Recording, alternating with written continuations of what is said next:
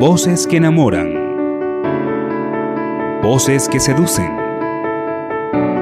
Voces de terciopelo. En un mundo tan cambiante, exigente y de competencia, la voz es una herramienta que debes cuidar, mas no el eje de la comunicación. Bienvenidos al podcast que le dedica un tiempo a la locución. A un mundo divertido elegante. Totalmente comercial. Un mundo donde puedes volver a ser un niño. Con misterios que serán develados aquí en tu podcast. Lo que escuchas, pero no ves. Pero no ves. Uno de los trabajos más divertidos sin duda es el ser actor de doblaje o ser actriz de doblaje. Es un trabajo donde realmente te diviertes. Es un trabajo donde dejas de ser tú. Yo particularmente soy actor de doblaje.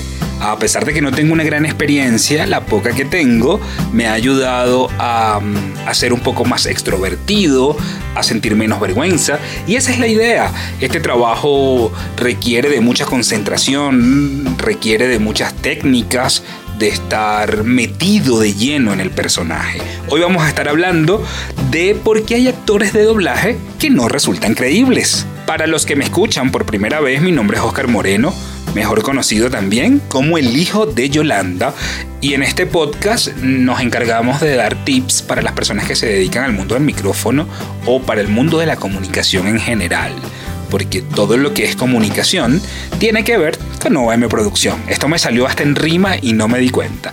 Lo cierto es que vamos a hablar acerca de este maravilloso mundo que es el de doblaje. ¿Alguna vez mmm, viendo alguna película acostado en tu cama, en tu cuarto, te has dado cuenta de que algo no encaja?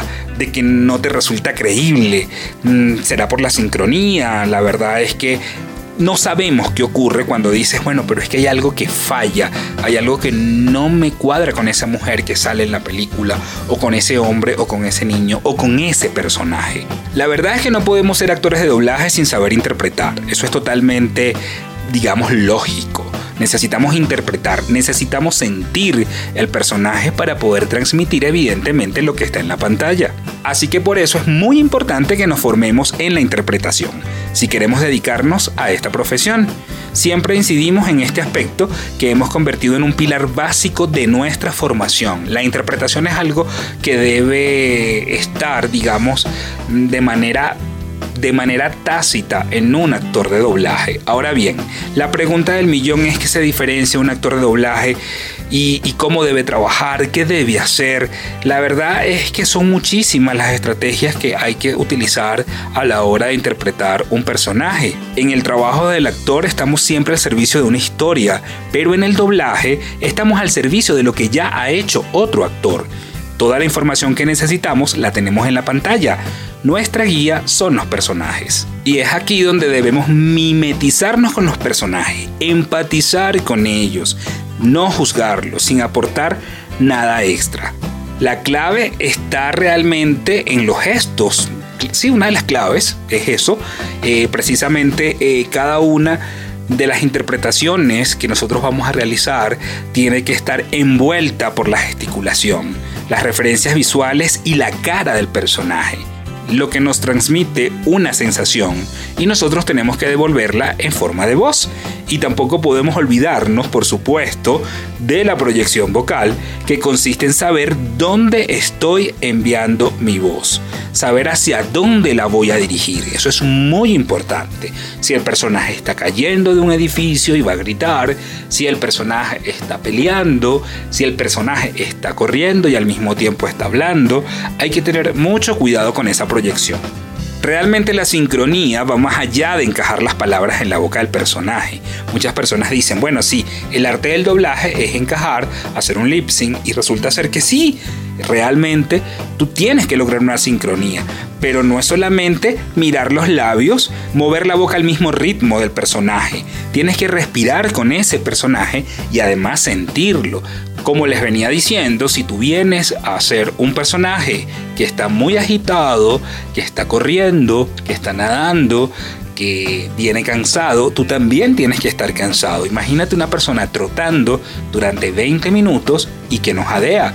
Una persona que no demuestra a través de la respiración, evidentemente, no va a ser nada creíble. Si la persona está llorando y gimoteó tres veces, ese...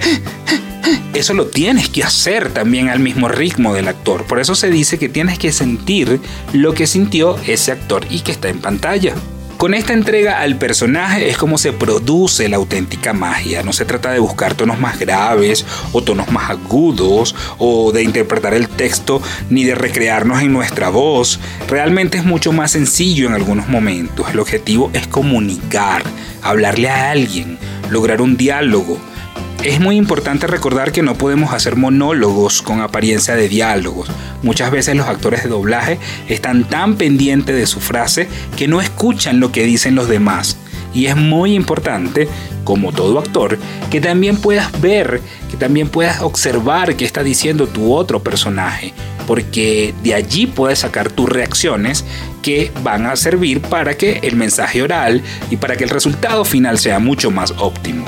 Aparte de todo esto, le voy a comentar que no solamente la técnica es lo más importante, aún quedan muchas cosas a que enfrentarnos cuando nos paramos frente a un monitor, frente a un micrófono para hacer un, personaje en, en, un doblaje de voces.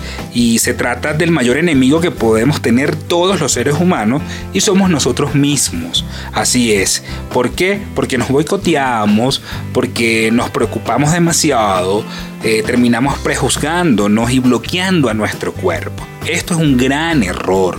No puede ser que los nervios, no puede ser que la crítica, o mejor dicho, la autocrítica, termine por poner, por, por colocarte de manera tensa y además de eso, digamos, troncar tus sueños. Lo ideal es que en ese momento, si vas a interpretar a un niño y tienes el talento para hacerlo, entonces seas un niño. Todo lo externo no importa. Simplemente tienes que concentrarte en tu texto, trabajar tus técnicas y mejorar cada día sin importarte la cara que puede tener el operador que en ese momento quizás mm, está malhumorado y hace un gesto digamos negativo que te puede afectar a ti o el productor o el director están presentes y evidentemente están atentos y eso te pone nervioso o nerviosa. Lo ideal es que siempre estés relajado para poderte entregar por completo a este maravilloso mundo la idea es que puedas construir tus personajes en el caso de que no existan. Van a llegar algunas propuestas como mira, este, te tengo esta araña, como me pasó a mí en alguna oportunidad, me tocó interpretar una araña que se comía unas abejas. Y cuando llegué, la araña era muy grande, yo no me conectaba con el personaje y lo que hice fue que comencé a sentir a esa araña. Comencé a abrir mis brazos como esas grandes patas que tenía y esto permitió que saliera esa voz malvada en mí y que pudiera yo darle vida a ese personaje todo lo que tiene que ver con la gesticulación, todo lo que tiene que ver con la preparación vocal y la parte respiratoria, tuvo como resultado que el personaje me lo hubiese ganado. Entonces tienes que tener esa proyección a la hora de, presentarte. No solamente es una proyección vocal, es la proyección mental, es verte ti haciendo a ese personaje o siendo ese personaje y sintiendo cada una de sus emociones. Con este maravilloso tema me despido y como siempre te digo, si tienes dudas, escríbeme a través del WhatsApp a 593-95-961-7856 y también a través de las redes sociales. Nos consigues como OAM Producción por Twitter, por Facebook y también por el Instagram. Entonces no queda más que despedirse y por supuesto esperarlos en un próximo episodio de Lo que escuchas, pero no ves, pero no ves. Pero...